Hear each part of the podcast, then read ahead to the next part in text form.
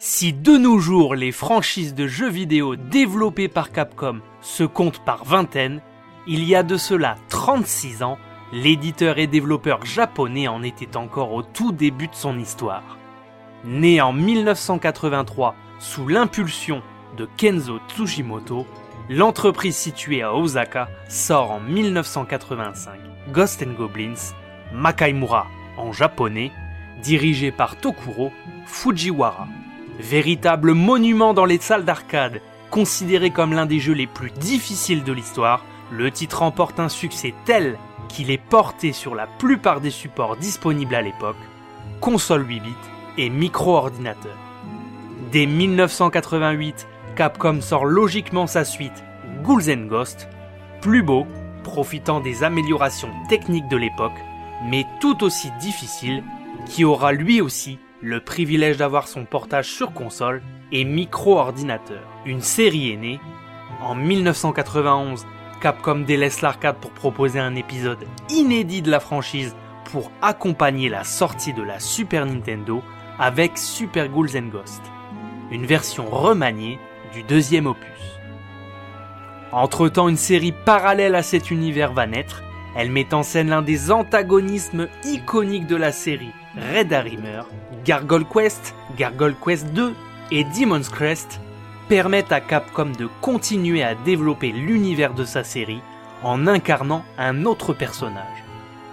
Il faudra attendre 2006 et l'arrivée de la PSP de Sony pour réincarner le chevalier Arthur dans Ghost and Goblins Ultimate avant de réapparaître une dernière fois sur mobile en 2010 et 2011.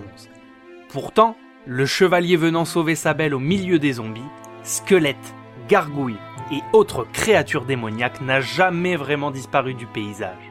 Véritable Madeleine de Proust pour les trentenaires, il fait partie des grands personnages de l'histoire de Capcom qui n'hésitent pas à le remettre en avant dans diverses compilations oldies ou encore dans certains titres, comme notamment dans le dernier Marvel vs Capcom Infinite. Souhaitant montrer à la jeune génération de quel bois se chauffaient les anciens de la manette et du stick arcade, Capcom nous fait l'honneur à la fin février 2021 de nous proposer une nouvelle interprétation de sa licence. Ghost and Goblins Resurrection combine le meilleur des opus de 1985 et 1988 en un seul jeu, disponible en dématérialisé sur Nintendo Switch. Bonjour à tous et bienvenue dans Game Over. Avant toute chose, sachez que si vous souhaitez aider à faire connaître cette émission, n'hésitez pas à vous abonner, à la liker et à la commenter. Merci à tous. Cette nouvelle version 2021 ne va pas faire exception aux fondamentaux de la série. Dans cet opus Résurrection, Tokuro Fujiwara, toujours aux commandes de la série, va vous faire souffrir, beaucoup souffrir. En ce qui concerne son maniement, Arthur est toujours aussi raide qu'il y a 35 ans. Impossible d'avancer à pas feutrés, vous vous ferez littéralement agresser par tout ce qui vous entoure. Il n'y a pas de double saut, pas de air control, et il vous sera impossible de tirer avec votre arme tout en avançant. Comme si le bestiaire ne suffisait pas, les environnements regorgent de pièges fourbes qui participeront à vous faire perdre votre sang-froid durant votre quête. Véritable die in retry à l'ancienne, Ghost Goblins Résurrection a toutefois fait le choix de proposer 4 modes de difficulté. Laquais, écuyer, chevalier ou paladin. Le premier offre la possibilité aux plus jeunes de découvrir l'aventure en ressuscitant à chaque vie perdue, jusqu'au mode paladin à l'ancienne, avec 2 points de vie, sans checkpoint, bon courage. En difficulté écuyer, votre héros dispose désormais d'une armure qui vole en éclats après avoir encaissé deux coups, alors qu'un seul suffisait dans les épisodes précédents, ce qui donne au joueur 3 points de vie avant d'être réduit lui aussi à l'état de squelette. La difficulté du titre est au rendez-vous, mais une dose de modernité bienvenue a fait son apparition dans ce nouvel opus.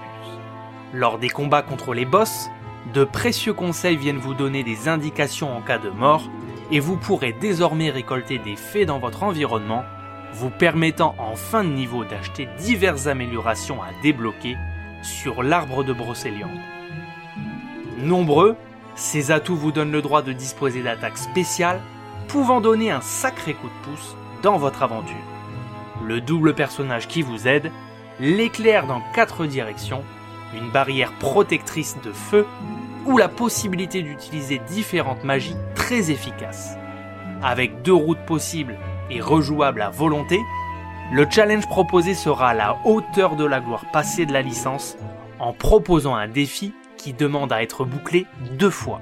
L'un en mode normal, le second en mode shadow où la visibilité du joueur se verra extrêmement réduite et le challenge encore plus relevé.